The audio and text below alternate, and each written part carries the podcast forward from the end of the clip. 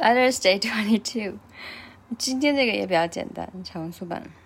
Cause what go 呃、uh,，it's about to be a scary job. Cause what goes up must come down. Going down is something you don't want to see, like a hairy box.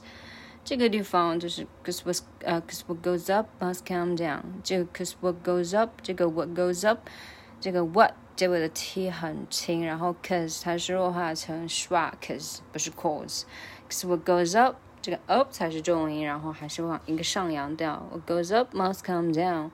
Going down is something you don't want to see, like hairy Box。这个这两句确实没有什么好讲的，确实还比较简单。Going down is something you don't want to see, like hairy Box。反正我觉得这句话歌词写的好。What goes up must come down。嗯，划水。